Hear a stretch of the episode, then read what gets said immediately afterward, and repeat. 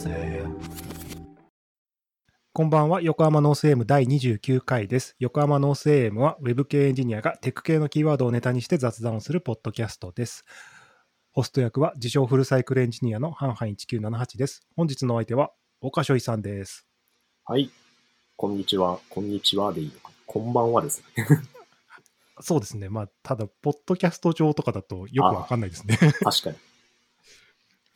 はい。はい。こんばんははいこんこんばんは。よろしくお願いしします。よろしくお願いします。急遽お願いしてしまいましていえいあのえ、快諾いただきありがとうございますもう、あの、いつか出たいなって思ってたんで、声がかかったの嬉しかったです。こんな罵声の ポッドキャストにあのそうなんですよちょうどねちょうど岡所井さんに相談したいなって話があってはい。カンファレンスの廊下が欲しいなって思ってたんではい。あの これ幸いとはい。予約してしまいましたいや、もう、ほいほいと来ほいほいとはい来ました。ありがとうございますちょっと久しぶりですよねそうですね。いついつぶりだろう？ペチパー会議ぶり？ですね。だって、リアルでカンファレンスやってたのってあの時期が最後の方。そうですねあれ最後ですねはいはい、そうですねで 3, 3月からなんで、8ヶ月とかそれぐらいですね。そうですねこもりっきりでカンファレンスもなく、僕寂しく。はい。はい。で、えっと、岡所井さんは、えっと、あれですかね、ウィル・ゲートさん所属で、バックエンドエンジニアでいいんですかね。そうですね。はい。で、えっと、クリーンアーキテクチャとか、その辺で、あクリーンアーキテクチャをララベルでみたいな話で、はいえっと、北海道とか、えっと、どこだっけ、沖縄か沖縄のは、ペチコンとかで、えっと、お話をされていたっていうことですね。なんかで、今日のああ、どうぞどうぞ。いや、なんか同じような話で、あちこちで話しまくってたので、いや、各地のカンファレンンスに出てる人は、またこいつの この話かよって多分思われてたんだろうなちょっとヒヤヒヤしいやいやてました。、あれですよ、もう大正解ですよ、それ。僕ね、毎回ね、内容変えるんでね、もうただただ辛いっていう。あ いや、いいじゃないですか。いや、でも飽きちゃうんで、飽きちゃうんで、どうしても変えたくなっちゃう。病気なんですそれだけ、それだけ、こう、インプットとアウトプットが活発ってことですよ。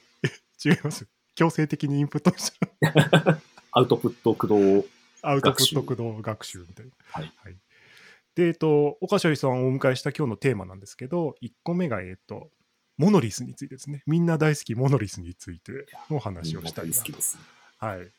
で、テーマの2番目は、えっ、と、2人とも、えっ、と、ちょっとこの同じようなタイミングで、あの、本を読んでいて、あの、まあ、自分の成長についてみたいな話の本だったので、まあ、その話ちょっとしましょうかっていうのがテーマの2個。はいで、3番目が時間が余っていたら、えっ、と、VR の話。 okashoiさん意外と VR 好きなので、はいあの、僕の Oculus Quest 2の使い道について相談しようと。はい。じゃあ、はい、今晩よろしくお願いします。よろしくお願いします。で、1番目が、モノリスなんですけど、はい。はいモノリス。なぜ、なぜモノリスになるのかなって。こう。うんいやー。なんか、うん。あれですよね、最初はこう、起業家さんが、なんか、思いつきましたと。はい。で、それを、まあ、外注なのか、自分で作るのか、まあうん、 Rails エンジニアとかに作ってもらうのか、 PHPer に Laravel で作ってもらうのか、PHP, PHP なのか、みたいな感じで作りますと。はい。その時点はまだ、モノリスじゃないですよね。まあ、はい。そうですね。そう。その時点はまだモノリスではない。うんなんか、なんですかね。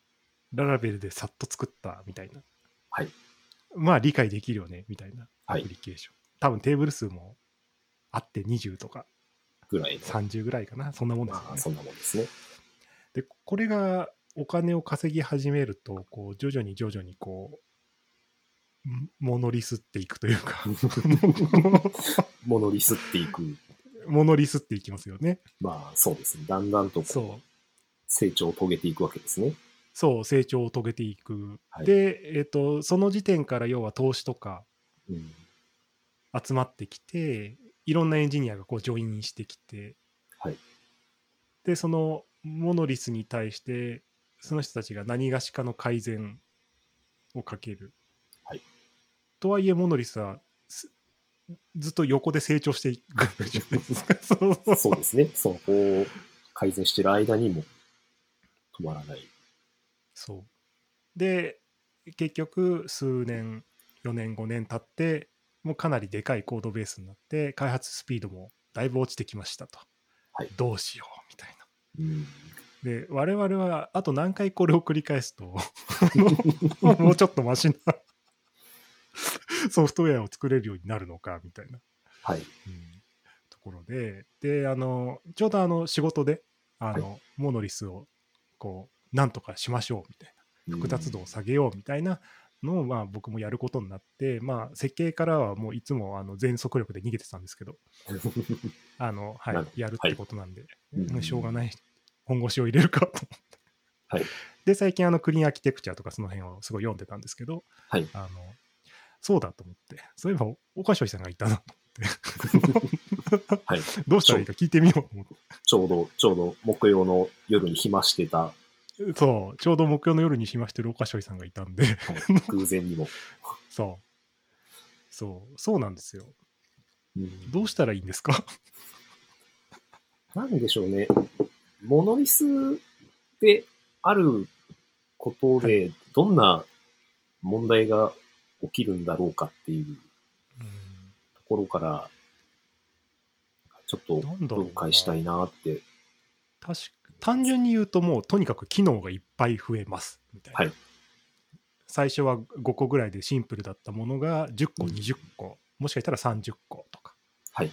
そういうふうな感じでもう横に機能が増えていきます。そうすると、資金力があってエンジニアも雇ってると最初の方に作られた機能 A と最後の方に作られてる機能例えば C とか D とかっていうものがあった時に同時並行的に進めていくと、はい。まあ当然事故るみたいな 普通にやるとはい。事故るみたいな、でかつは横を見ながら開発をしなきゃいけないからスピードがどんどん落ちていく、はい。っていう状態で多分これなんかいいろんな会社いろんな現場多分全世界で起きているうん。ことはいですよね。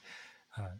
でクリーンアーキテクチャはそれを解決するものなのかそれともクリーンアーキテクチャはそもそもモノリスとその外側との境界をきれいに分離してくれるものなのかなんかどういう考え方でいくといいのかな。うーん。なるほど。なるほど。そうそうそうそう。だからなかなか難しいというか、まあ、そうこれ難しいですよね そうそうですね。クリーンアーキテクチャは、何でしょう？まあ、結局は考え方なので、うんうんじゃあ、モノリスだったものを、まあ、分割するって言っていいんですかね？をするときの、まあ、一助にもなるでしょうし、一つのモノリスの、その外側との境界っていうものに対しても、まあ、適用できるものなのかなとうんいう気はしています。で、まあ、なんでしょう。さっきのそのモノリスであることによって、どんな問題が起こるのかっていう話は、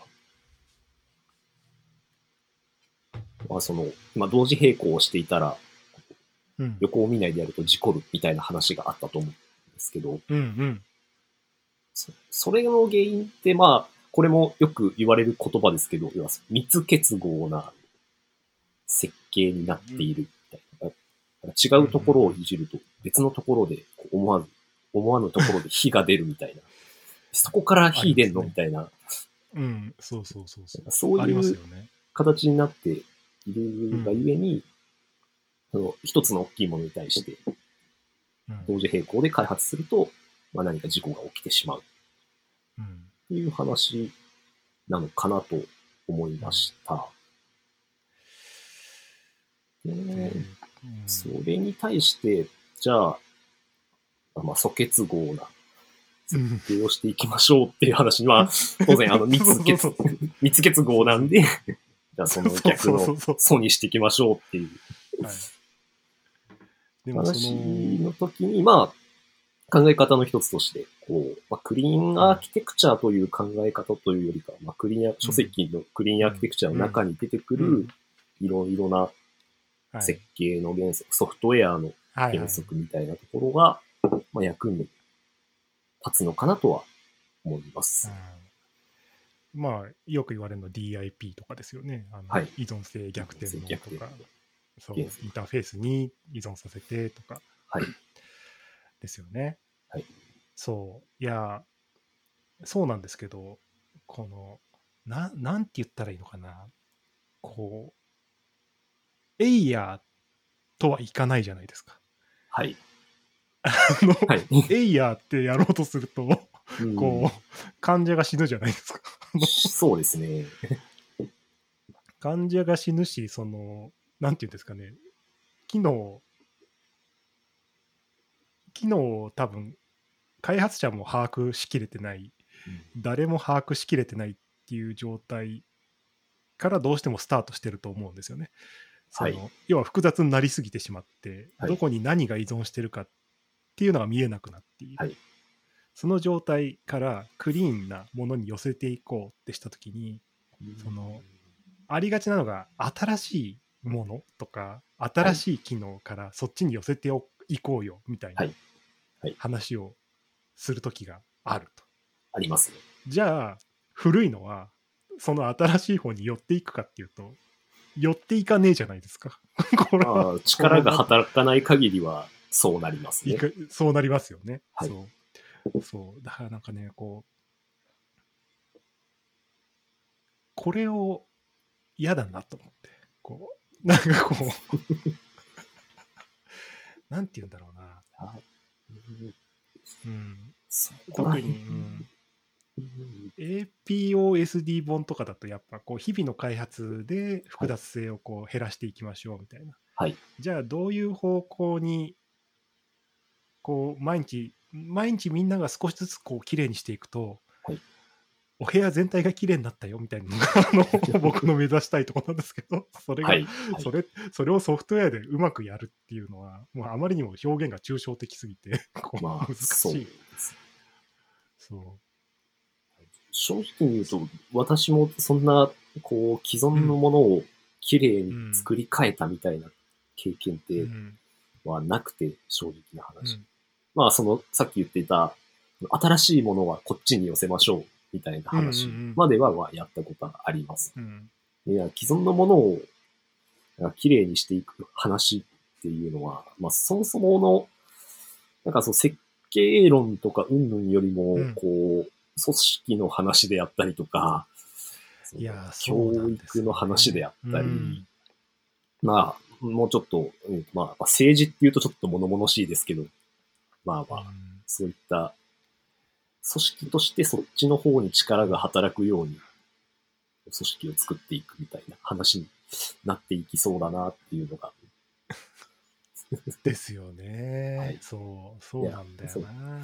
あの、私自身、あの、まあ、紹介ではバックエンドエンジニアとは名乗ったものの、直近だとあの技術広報なんてことをやっていたりして、ああなるほど。で、まあ、あの、もう少し平たく言うと、組織づくりみたいなことを、まあ、入ってるわけなんです。うん。そこのモチベーション辿っていくと、あの、自分の思うようにコードが書きたいからっていうモチベーションがそこに実はあるんですね。確かに確かね。にそうするためには、まあ、そうですよね。まず組織をみたいな、うん。そう、あの、自分の、こう、技術力みたいなところをもっと、こう、お互いに議論したりとか、こうそこを受け入れていく風土を作っていこうとなると。文化づくりみたいなそう、そのためには、じゃあ、例えば、こう、採用とかも頑張らなくちゃいけないよねとか、じゃあ採用するためには、もっとこう、認知を上げていかないといけないよね、みたいな話になり、はい気づいたはら技術広報みたいなことをやっているという。い やーだからあれですよねだから畑作りみたいな土作りからしないとみたいな、そうですねそういうことになってくるそうそう 逆算していって、うんうん。そこに至るみたいなところがありますね。そうですよね。はいそう。今、あの、青五平餅さんがお部屋全体が綺麗になったような時に押し入れの中に全部詰め込んだから表面上綺麗なだけなことがあって辛いっていうああのコメントがあったんですけど、あ、はいい。やでも対応策の一つとしてはこれはありだと思うんですよ、ね。ありで。す。ありだと思います、うん私も。そのですよね。押し入れのしょしょ障子って言ったらいいのかな。で、綺麗に、そうそうそうそうそうそうそう。そこが綺麗になっていれば、それってちゃんと分離できてるんですよ。そうですよね。パーテーション区切ってそこインターフェースだって話ですはい。よね。はい。そうです、そうです。う。であれば、こうん。だもっと言うと、それが、ちゃんと、あの、押し入れ締められてるんだったら、うんそれに対してテストコードが書けるわけで、だテストコードがあれば、さらに改善はしやすくなるよねっていう。うんまあ、これはちょっと理想論っぽいですけど、ただ、あの、理屈としてはそういった方向に持っていける。いや、そうですよね。いや、もうままさしくそうだなと思ってて。で、多分、えっ、と、コードレビューとかで、この、こういうレベルの、あの、アプリケーションになってきたときに一番見なきゃいけないのはそこですよね。その障子に穴開けるやつをこあ、そうう、です。捕まえる。そ そう捕まえるというか、そう。なんかこう、そう引数に一個フラグみたいなやつを足すやつが出てこないかってことですよね。とか、あれですよね。フレームワークのインターフェースにメソッド追加するやつとかですよね。ああ、はい、はい。そのお前、お前みたいな。そこに足したらってそうそう。そう、なはいそうなんか、たまたま同じ処理をやってるからって言って、こう、ああ、使い回すやつね。使い回して、結果後でバリエーションが出てくるみたいな。そうそうそうそう。そうそう。いや、話が違うのに、出力が同じだからって、それをそのクラスの責務にするのはやばいだろうみたいなそうですね。のが、そう ですよね。だからそういうところに、そのレビューとかではい。人間の目が行き届くようになってくると、と、片付いてくるというか。まあきっと、そうですね。まあそこにちゃんと目が行くようになってれば、そもそも関心、設計に対する関心っていうのが高まっている状態だと思うので。ああ、まあ確かにそうですね。まあいい方向には向かっていくだろうなって思いますね。その場合、その社内的に、その例えばモノリスの設計みたいなものとか、はいこういう考え方でやってるから、こういう汚し方はしないでねみたいなのっていうのは、チームとしてこう共有しているものですか、先に。そうですね。できる限りはやってますが、限度もあるなっていうのも正うん、直限度はあり思ってま。ますすよね。そう、ドキュメントだけで伝えられないこと結構たくさんあるだろうなと思って。はい。まあね悩ましいところで、そこは私も答えは見つけられていなくて、うんまあ、例えば、それこそ、ペアプロ、モブプロみたいなことでうん、ちょっとずつ教えていくなのか、そうですよね。そのなんかコンテキストの染み込ませ方みたいなのを設計するというか、はい。ね、なんか、うん、どうやって覚えてもらうみたいな。うん。まあ、あいとは、最初にプルリク出すときも、最初に実装を始めるんじゃなくて、インターフェースだけ、こう、作って出してもらう。あるいは逆にインターフェースだけ提供して、このインターフェースをまずは満たすように実装をしてみようかっていう、まあ特にその、まあ、し初学者というか、まあ、うん。まあ新卒で入ってきた子とかに対しては、うん。まあ、まずは、まあ、そもそも、まあ、PHP とかだったりしたら、PHP の書けるところからだったら、もうインターフェースをちゃんと切ったメソッドうんの実装から入ってもらって、まずは PHP の書き方を覚えてもらうと。なるほど。で、だんだんと。だんだんとじゃあ、その、まあ、レイヤーになってたら、一個そのレイヤーを上げて、うんその具体的なデータベースの操作の層から、ちょっと一個、うんまあ、ユースケース的な レイヤーのインターフェースを与えてみてみたいな。まあ、そういった。振り方をして、だんだんと、こう、抽象度を上げていくうんっていうアプローチは、まあ一回、ちょっとプロジェクト内でやったことがあって、まあそれは結構良かったかなという気はします。まあそうですね。それが正しいやり方なんだっていう形で染み込んでいけば。はい。うん、それほど多分、なんていうんですかね、期待と外れたものは出てくるようにはならないっはい。て感じはありそうですよね。ただこれはあの、インターフェースを提供する側の人間があんまりいないと、あの、とにかく仕事を振るためにインターフェースを切っていかないといけないので、めちゃくちゃ追われるっていう、あれはあります。いやー、そうなんだよね。いや逆にでもその層の人が追われちゃいけないんですよね。まあ、本来は。その層の人は一番本来、このデはいィープシンクというか、はい深く考えられなきゃいけない。うん、そう。いや、もうだからそこに尽きるなっていうのは結構最近思ってて。はいうん。リリースに焦らされる立場の人間がいかにこう胆力を持ってうん。跳ねつけるかっていう、こそうですね。そこはう、うんなかなか、焦ると良くないって分かりつつも、うんまあ、直面しちゃうとやっぱり焦ってしまうのは。焦りますよね。ありますうん、そうですよね。なんかこう、うん、わかるもんな。引数に1個足せばでき、とりあえずはできるじゃんって。ってね。思うんですよ。なりますよね。なります。なりますよね。すごいわかるな。でもそれ後で綺麗にしねえんだよな。うん 後で綺麗にするっていう言葉は守られない。守られないですよね。だってはいそそもそもその汚いものをリリースするぐらい追い込まれちゃう場所なんだから、まあ、綺麗にする力学が働くわけないだろうみたいな、はい。そういうことですよね。まあ、そう、結局はそうですね。はい。うん。いや、いや、もう APOSD にも書いてありました。とりあえずコミットするやつは敵って言って。とりあえずコミットするやつ。はい。そう、とりあえず仕事をした感を出してくる。なんかとにかくこう、成果を出すことをまあ最優先にすると、ソフトウェアのデザインがどんどん崩れていっちゃうから。はい。そうですね。いや、そうなんだよな。そうう。んなんか、自分のタスクを完了することを目的にしちゃうと、やっぱり、こう全体としては、結果マイナスになるみたいなことは往々にしてあるので、そもそもだから、この自分がやってるタスクって、何のためにやって、はい。であればあるべきはどうなんだみたいな。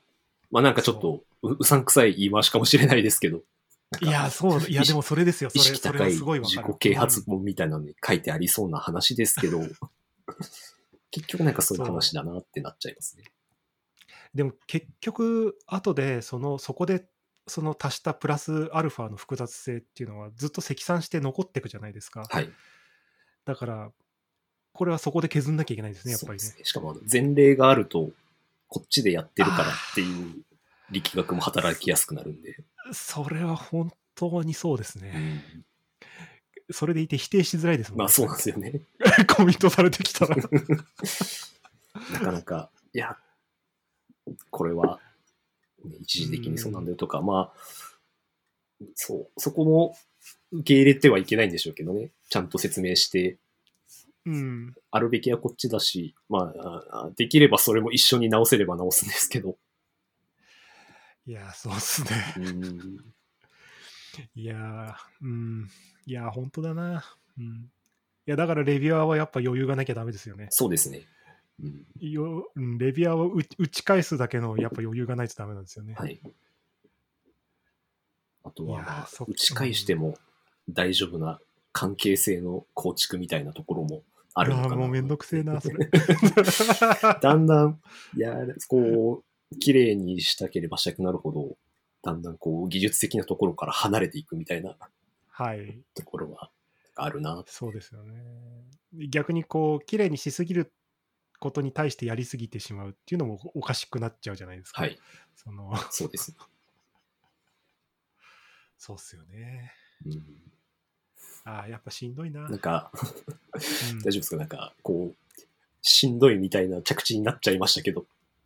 いや、しんどいのは分かってるんですよ。うん。どれぐらい腰を据えてやるかっていう話で。はい。なんかあれですよね。ソフトウェアの、要は大きくなってきたソフトウェアの設計って、こう、ピタゴラスイッチというか、はい。なんかこう、ちょっと遠隔からこう操作してるようなはい。感じですよね。なんかしますね。はい。そう。上のここをこう変えることで、下にどのような影響が伝播していくかはい。とか、うんここをこう変えるっていう方針を打ち出すことで、どのように綺麗になっていくか、はいみたいなのをこう想像しながら、ね、はい。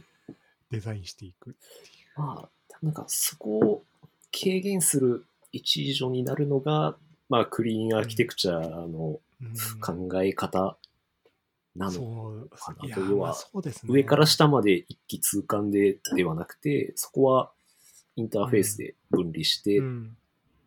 まあ、影響を、範囲をそこに留める。あるいはまあ、その、変更した時の影響は、影響の方向をうん。自分が制御したい方向に向ける。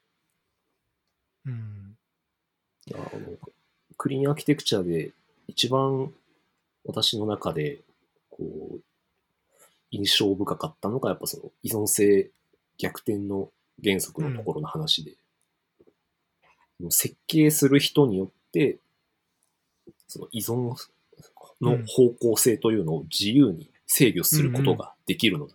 これが、これこそがオブジェクト思考のパワーであるみたいな、なんか太字かなんかで強調して書かれてたぐらいなんで、いやでもインターフェースって強いっすよね。強いです。うーん。いや、そうっすね。まあでも、結局、クリーンアーキテクチャっていう本に語らせるっていう効果も使えますよね。だからあの、この本読んでね、みたいな。いやなんか、や読んでくんないのかな。ーそれは多分悪手だと思いますよ、私は。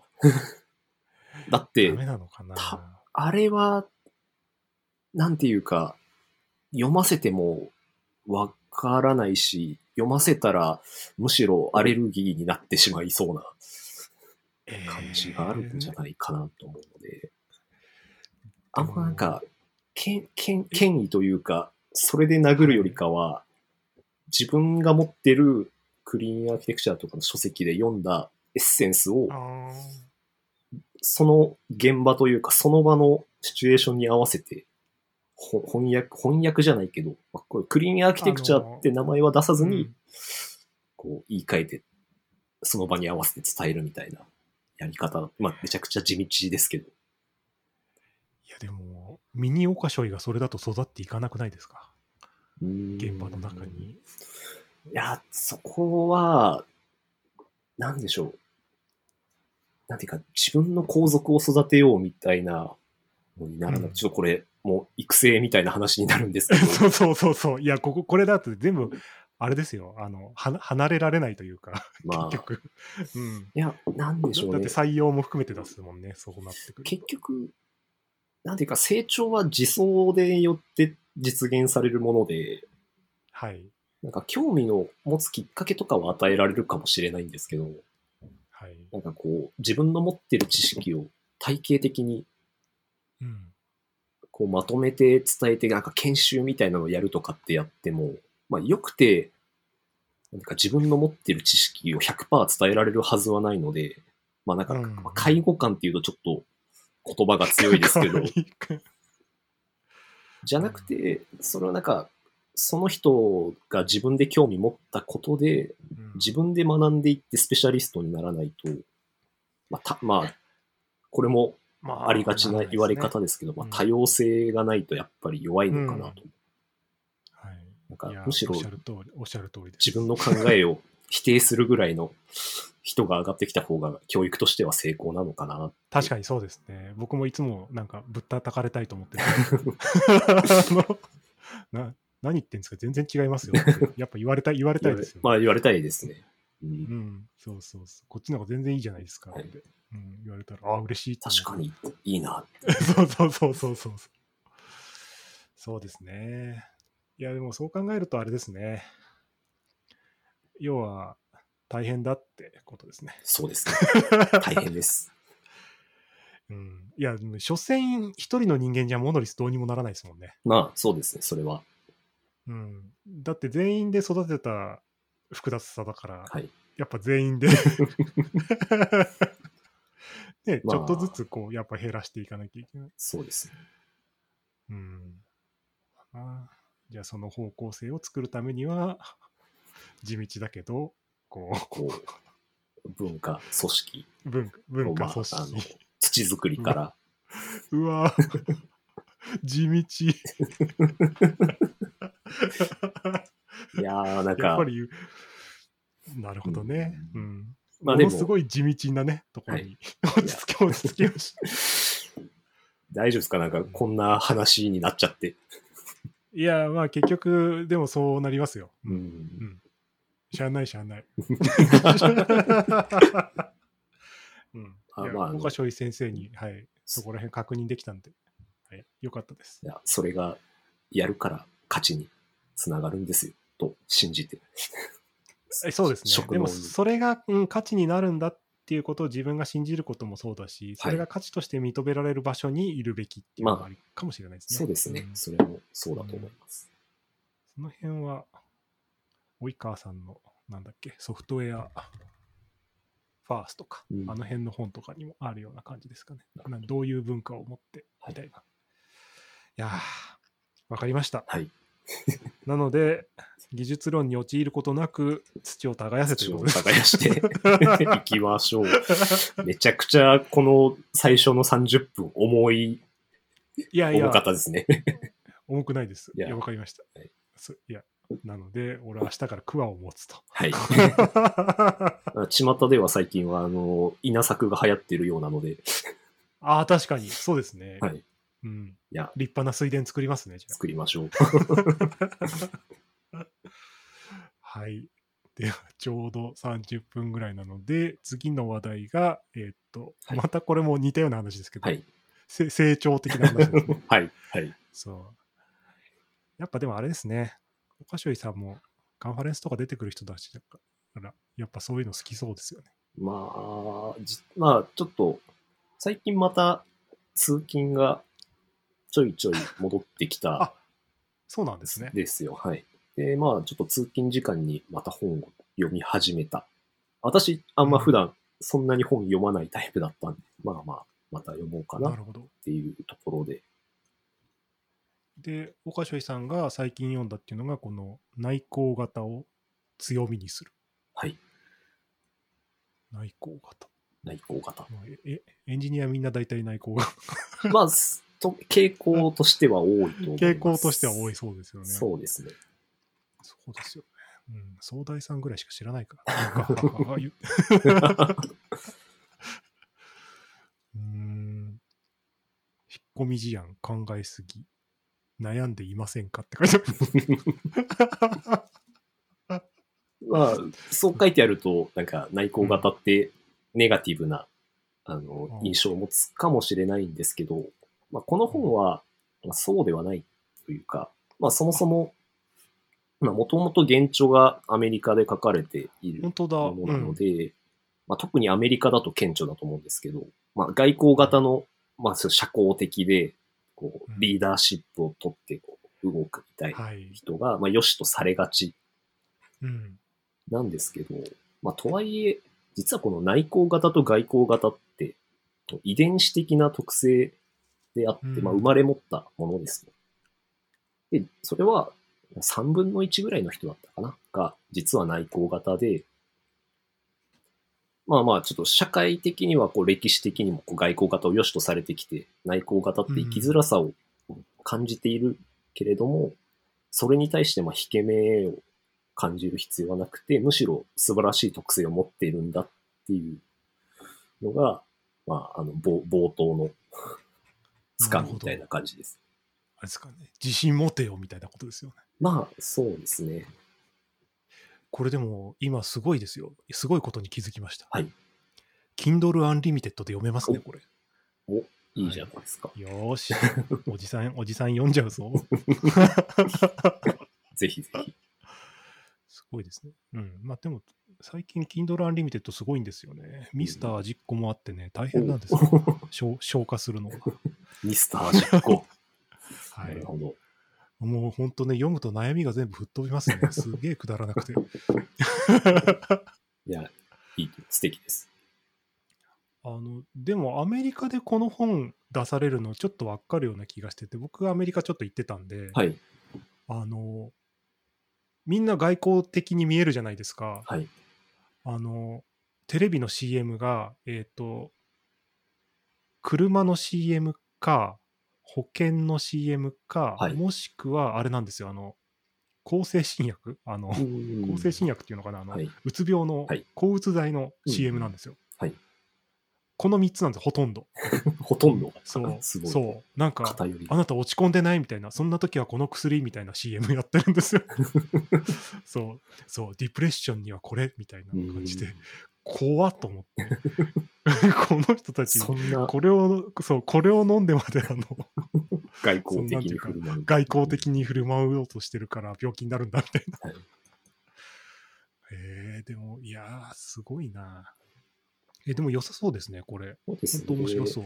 結局、その、まあ、さっき言った通り、内向型っていうのは遺伝子的な特性なので、いやすその、まあ、内向型の人が、まあ、例えば仕事であったりとか、まあ、恋愛であったり、うん。あるいは子育ての場面で、まあ、結構いろんな場合分けをして、内向型の人がどう振る舞ったらいいのか、内向型との付き合い方みたいなのが、まあ、書かれてなるほど。います。なので、その恋愛の話も、男性が内向型で女性が外向型の場合とか、その逆とか、あるいは内向型同士だったら、こういう問題が生まれたりするので、まあ、こういうふうにしていきましょうみたいな、なるほど。そんなお話が書かれていまし電話のかけ方とかは書いてないのかた。あ電話のかけ方は、あれ、なんか、ありましたね。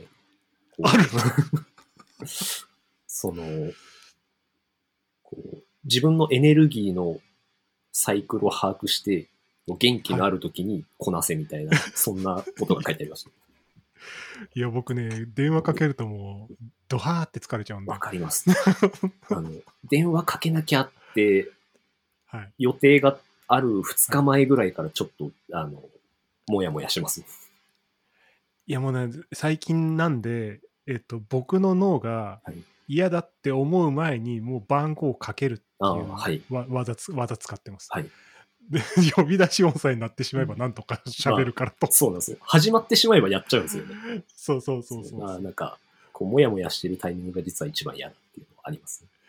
そうなんですよ。ほんと美容院のであの予約するのも嫌だから。うん。わかります。わかります。そうですよね。はい向こうからしてみたら、どんどんかけてきてよって感じだと思うんですけど。はい。なるほど。で、えっとね、僕が最近読んだのが、ほほんと多分ね、内容としては結構近いものがあると思うんですけど、なぜ人と組織は変われないのかっていう本があって、えっとね、以前、このポッドキャストに出てくれた高野くんっていう子がおすすめしてくれたんですけどあの、ロバート・キーガンっていう人です。で、げ現代がね、全然違うんですよ。現代は、えーっとね、えーっと、変化への、なんだっけ、抗体か。変化に抵抗するような抗体が人間にはあるよ、みたいな。うんなぜ君たちは変われないの？みたいなはいのを、なんかこう、解き明かしてくれてる本で、これもね、めちゃめちゃ面白かったです。あの、太いんですけどね、さらさら読めるんで、はい意外とおすすめですお。えっ、と、後でリンク貼っとこう。そうそう。なんかこれは、なんだっけな、あの、いわゆるダイエットとかで、あの、ダイエットしようと思うけど、痩せられませんみたいな人いるじゃないですか。はいそれはなんかダイエットメソッドの話ではなくて、ダイエットができない理由がメソッドの問題ではない、他の問題があるんだよそこに目を向けない限り、あの、物事はうまく進まないんだよ。なんかアクセルとね、ブレーキを一緒に踏んでる状態っていうふうに本の中で表現されてるんですけど、なんかそれをね、うまくこう、引き出すためのこのフレームワークというか、はい。あの、なんか簡単にね、4つの質問ぐらいを書くんですけど、それだけでね、結構浮き彫りになるんですよ。へえ、すごい。そう。そう。だからこれね、めちゃくちゃ分かりやすくて面白かったんで、あの、なんか、うまく勉強できないとか、なんか、うまくやりたいことがやれないとかっていう人いたら、一回試してみるといいかもなって思いました。内容としてはだから、なんなんだろう、KPT とかと似てるんですかね？あ、振り返り。そうそううん。自分の中で何がダメだから、じゃあそれを変えるためにはこうしようみたいな、そういう、なんか、内政というか、はいあのループ学習っていうんですかね、の話ですよね。なんかこう振り返って自分を顧みて認知して、はいその 自分の行動を正すみたいな、はい。なんかそういうのに近くって、これね、なんか良かったです。なので、今そうですね。あの、話しながらポチったので、ちょっと今度すごい読んでみます。いや、もうぜひ、はいそうですね。はい。僕もでもあの買ってから読み始めるのに3ヶ月ぐらいかかってるんで、あーあるあるです。はい。あるあるですね。あの適当に置いとくといいかと思います。うんはい。あでもね、本当割と、なんかね、見た目より全然わかりやすい本でよかったです。うんクリアアーキテクチャの方が全然難しいです。ああ、あれ、はい。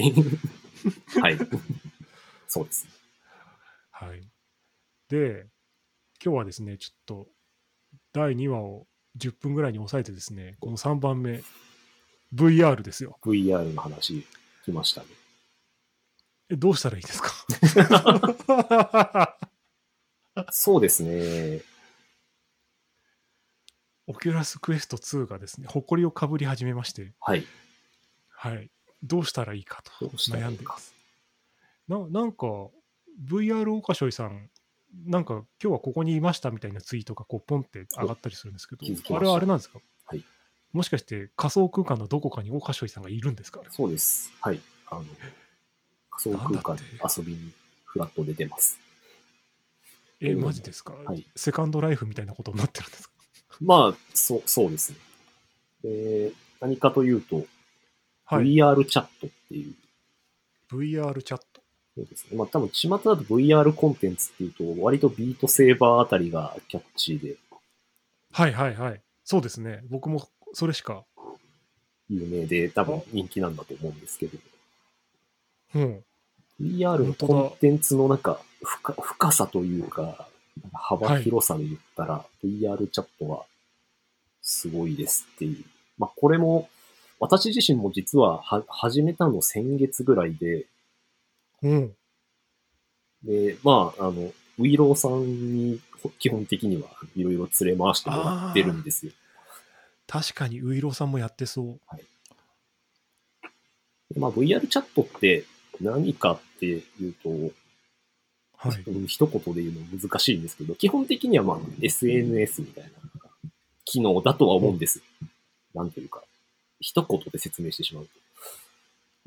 ただ、Twitter 的な。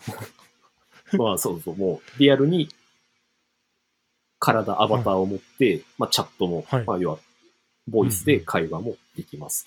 できると。が、まあ、なんていうか、こコア機能というかだとは思うんですけど、何がすごいかって、その、まあワールド？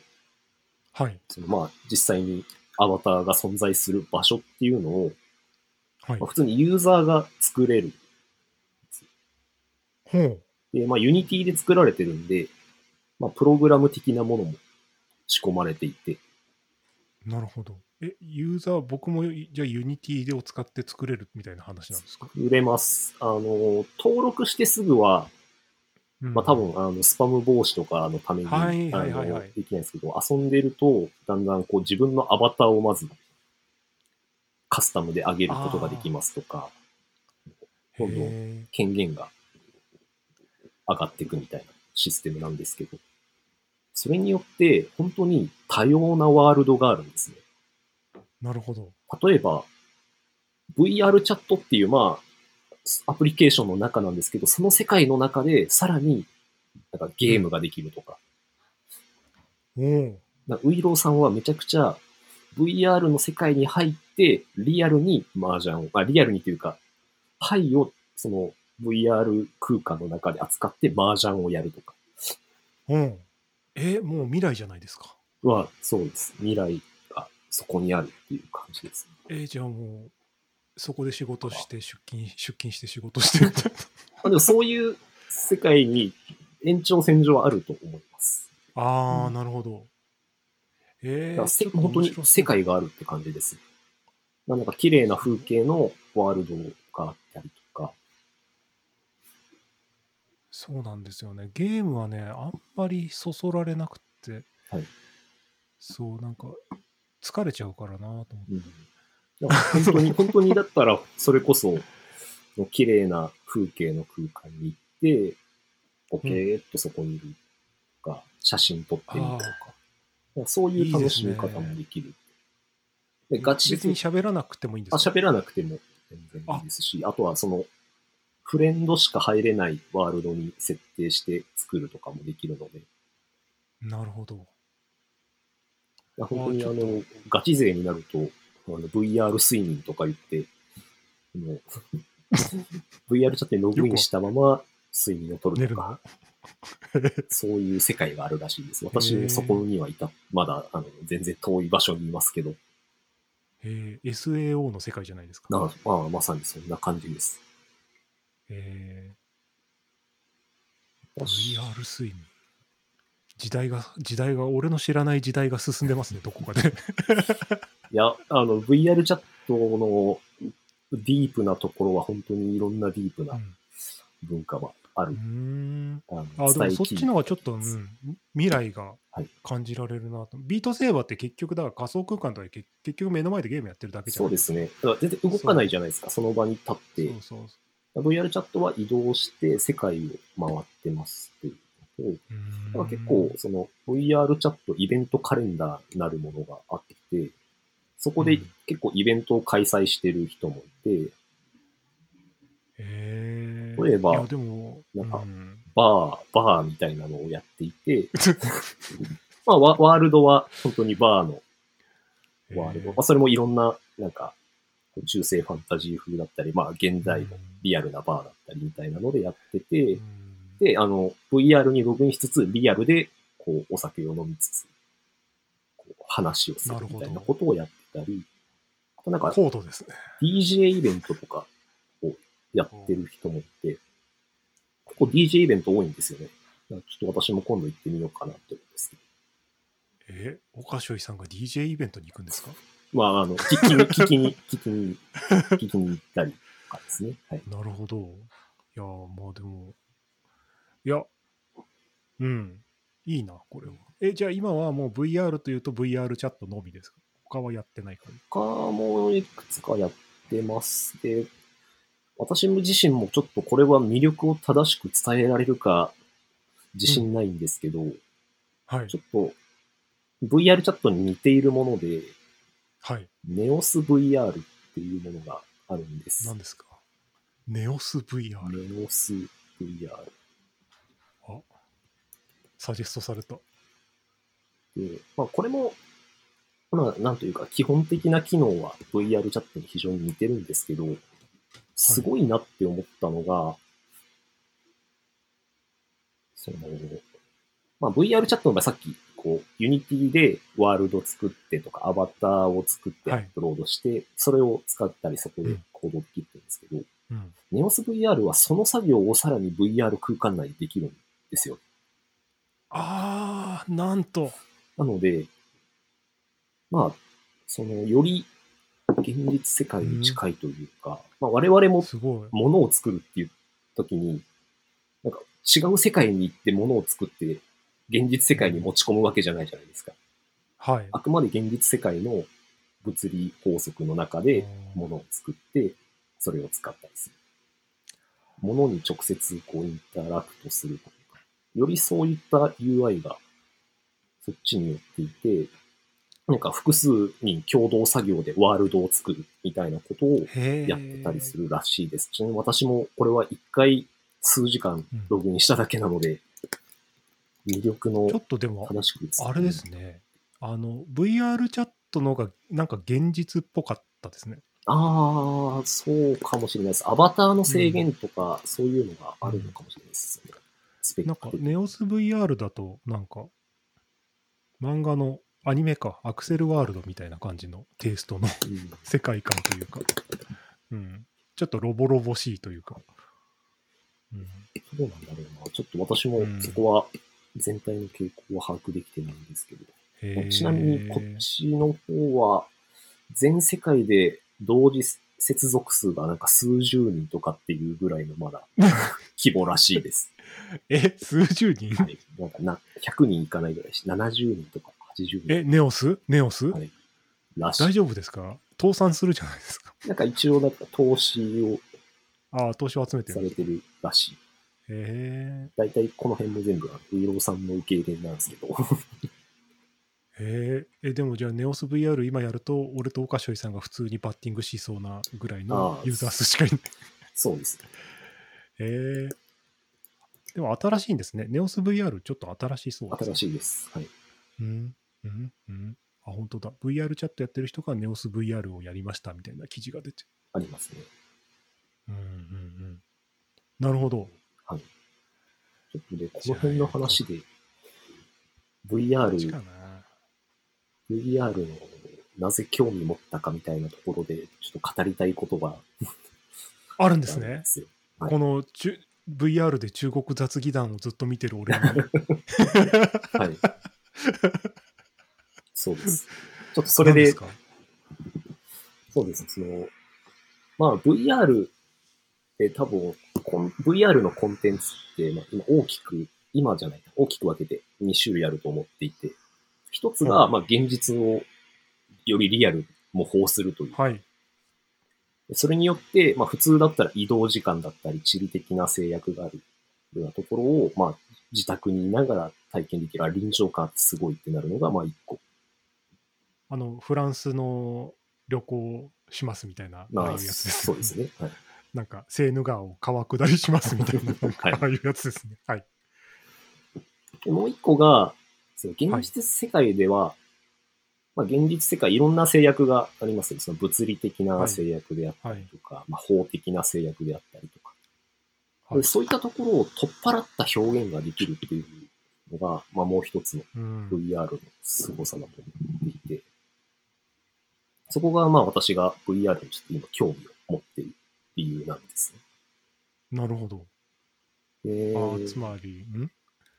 ?VR チャットはどっちになるんですかね？VR チャットはどっちの表現もできます。現実を真似したワールドも作れますし、あるいはその物理法則とか、あるいは現実世界だったら危なくてできないようなこととかうん。ができたり、あるいはもうそもそも現実では思いもよらないようなことができたりとかあっていう表現ができる。まあ、ちょっと一昔前、2年前ぐらいかな、こう、バーチャル YouTuber なんか視点の、まあ今も、なんかうんうん VTuber ってちょっと多分話題にはなりますけど、はいまだなんかこう 3D アバターのモデルが、あの、VTuber がメインだった頃に、あ。うんうん。あの、猫マスさん、ノジャーおじさんってわかりますか？ロジャーおじさん。えっと、まあ、あの。アバターは可愛い女の子なんです。だけど中身は普通におじさんだし、声もおじさん。なるほど。確かに。はい。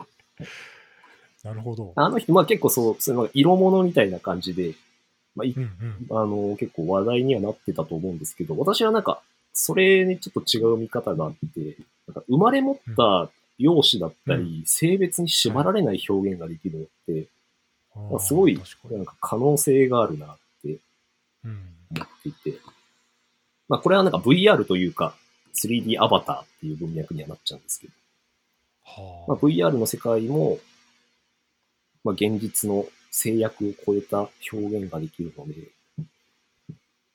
別になんか自分のアバターが人の形である必要さえもなくて、確かに。そういったところから何か、こう、すごい何かが来るんじゃないかな。で今は私も、こう、コンテンツを消費する側ではあるものの、うん。いずれ、何らかの形、ちょっと 3D モデリングとかはできないので、なんかワールド作るとか、アバター作るのはちょっとわかんないですけど、何かしらの形で、こう発信する側にいずれなれないかな、みたいなのを思って、今はちょっとかじってる感じですね。なるほど。ついに、いつかおかしょい VR が。ちなみに自分のモデルは地味に作ってます。最近 VR チャットでちょいちょい入ってたのが自分のモデルを作って。それをアップしてちょっと遊んでました。なるほど。そうやってじゃあ、ちょっとずつ今 VR の世界に 溶け込んでいってるんですね。そうです。モデル。だからそのバーチャル、バーチャル 3D アバターのそ元となる、まあ、素体だったり、あとはアクセサリーとか服とかも、あの世の中売られてたりして、買うんか。買うんですよそうか。あの、確かに。買って自分で、自分で作るか、か、そう、買ってつける買か。私も、あ今私の姿を本当に真似たモデルなんですけど、この間、あの、スーツの上下一式と靴をあの1600円で買いました。なんだって？安いですよ。スーツなので1600円で。確かに。うん安いです。。安い。うん、安い。うん、安いです。安いかな。わかんない。スーツとして考えたら激安です、激安ですよ。確かにはい。そうか、そういう考え方。なんか、あの、コロナで、はいすごいみんなリモートになったじゃないですか。はいあの時に、これ VR 一気に進むのかなってちょっと思ったんですよ。はい。でも、思ったほど、こう、VR が流行ってることもないのかな、うん。今思ってて、はいなん、なんでだろうな、とはちょっと思ってるんですよね。単純に参入、参入というか、その導入の障壁が高いからかな。結局、それなりの、それなりというか、まあまあ、PC の、うんまあ、スペックのある PC が必要で、なおかつ機器を買って、しかも、さっき言った VR チャットとかをやるんだと、結構自力で始めて、ではあなんかその文化にたどり着くなかなか難しいかなっていうとこやっぱあ確かにって。えーでも、 Oculus Quest 2相当楽だと思いますけど、ね楽な方だと思うけど、まあ、あれは本当に、その、初めての VR の方が辛い向きなんじゃないかと、とても思っております、うんあれは。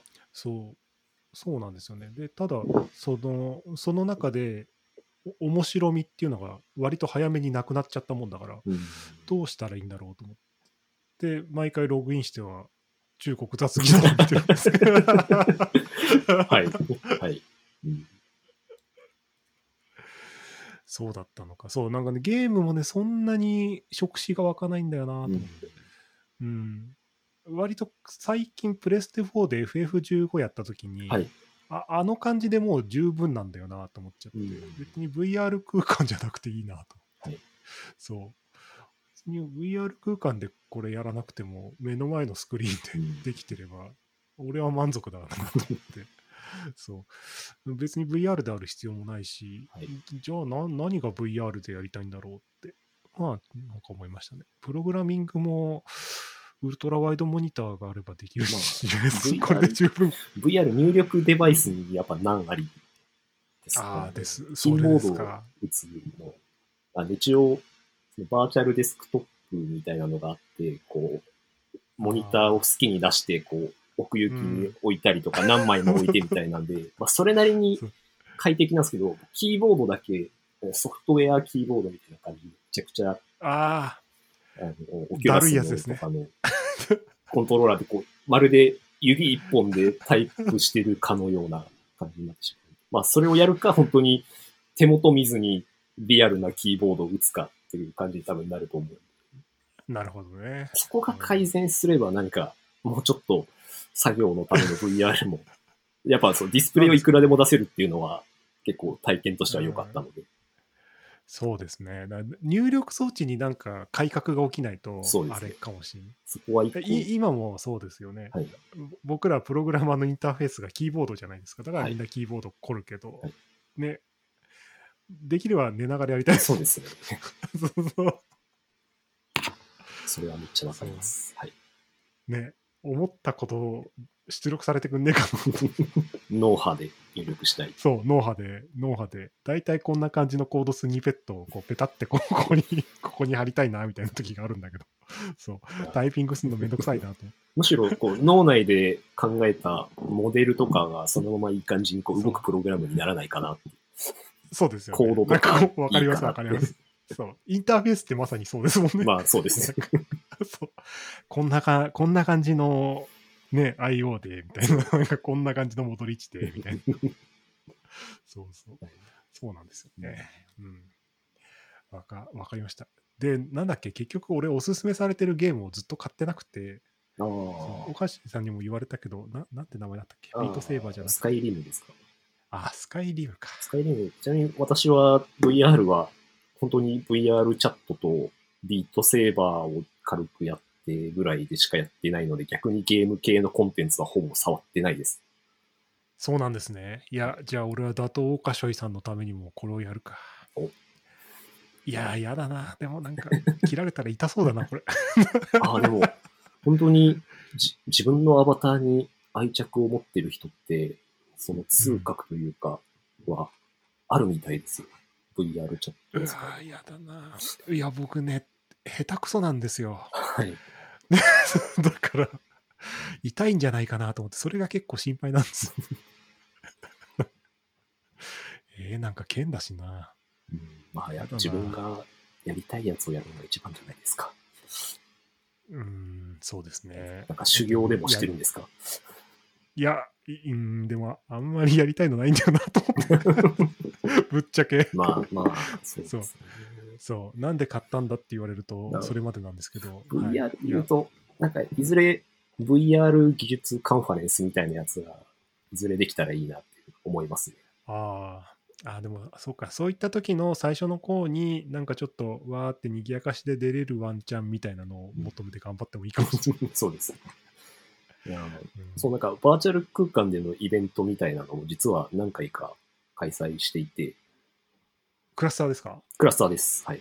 ああ、やっぱり。あ、そういえば、あの以前参加 されてましたよね。そうそう。参加してね、10分ぐらいで、おえーってなって。あ あ、そう。酔いはそう。そうあの時はね、iPad だったんですよ。はいで、なんかね、ええらい酔ったんですよね、うんその時。なんか知んないけど。はいおうん、 Oculus Quest 2とかだと、もしかしたら酔わないのかなと思って。うん、むしろ。あそうやっぱ、オンラインイベントとかで動画配信だとどうしても、なんか、の聞き逃しちゃったり、まあ、後でいっかってなっちゃうんですけど、はい。やっぱ体が参加してるっていうので、まあ、その場にいるっていう、まずそもそも、聞き方の身に入り方が違いますし、あと、ああ、ちょっとそれはな。話し手にとっても。動画だと聞き手のリアクションがほぼ見えないのって辛いじゃないですか。見えないの辛いですね。はい、それが、のうんまあ、ああやって、その体を持った人が聞いてくれて、まあ、クラスターだと声出して反応ができないですけど、エモートで、うんまあ、絵文字みたいなやつを出して反応はい。があって、その反応があるだけでも、話し手としてはすごいやっぱ違うなっていう感覚があったのでこの体験っていうのはちょっと広めていきたいなって思ってます。あでも逆に言うとあれなんですね。クラスターでもインタラクションとしてはやっぱエエモティコンみたいなそのはいアイコンしかできないんですね。そうですね。えー技術う。なずきとかね、できたら。あ、うなずきはギリギリ、こう、あ、ギリギリ。かカメラを上下すれば、あ、なるほど。疑似的にできます。なるほどね。なんでうんうんうん VR チャットなら、あの、参加者全員声出すみたいなのは多分できるだろうな。あーまあ、あの、しえーハードルが高すぎるんですけど、参加者。それはそれで。あ、そうそう、なるほど。それは VR チャットが参入障壁が高いっていううん問題があるってことですね。あ、でも、そうですね。VR チャットに参加できたら、VR チャット上の空間はでい何、ホワイトボードとか使って勉強会みたいな形ができなくもないってことですよね。そうですね。ああ、でもそれは夢があるな。はい。うん。要はだってあれですよね。離島の子が、例えば有名な先生の授業をはい。聞きに来れますよ、みたいな。はい。そういうことができるってことですよね。そうですね。地理的な制約がないっていうのはやっぱり、カンファレンスもやっぱそうじゃないですか。まあ大そうですね体大きな都市でしか開催されなくてとか、ああ。それがあ解消されるのが大きい。